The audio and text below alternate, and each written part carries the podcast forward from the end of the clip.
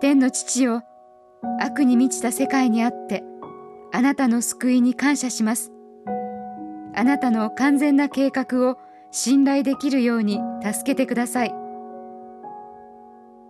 デイリーブレッドから今日の励ましのメッセージです。今日の聖書の御言葉。その子が大きくなった時母はその子をファラオの娘のもとに連れて行きその子は王女の息子になった。王女はその子をモーセと名付けた。彼女は水の中から私がこの子を引き出したからと言った。出エジプト記2章10節。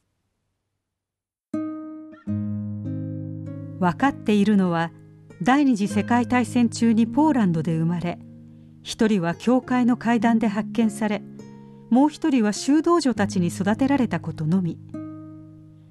ハリナとクリスティナはおよそ80年間互いを知りませんでしたが DNA 鑑定で姉妹だと分かり再会を喜びました。ユダヤ人だとも分かり息の説明がつきました。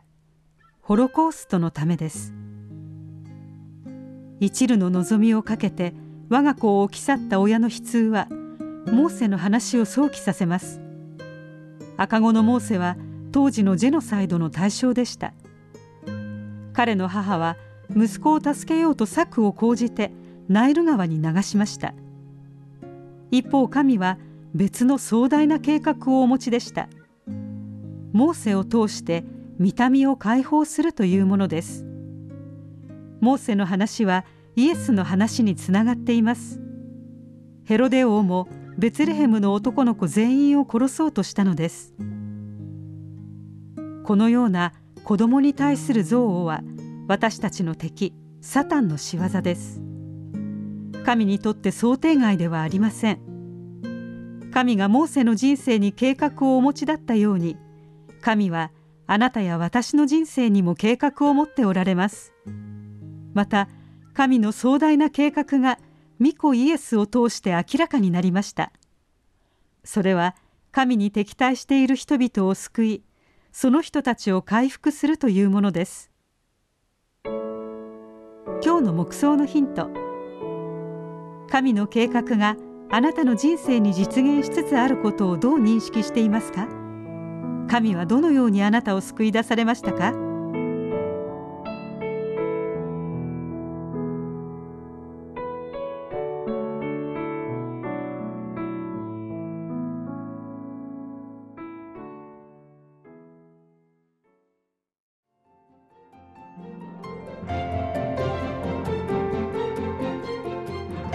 今日のお話いかがでしたか？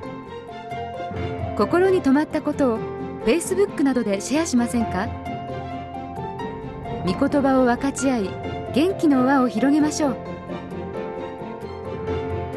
太平洋放送協会の協力でデイリーブレッドがお送りしました。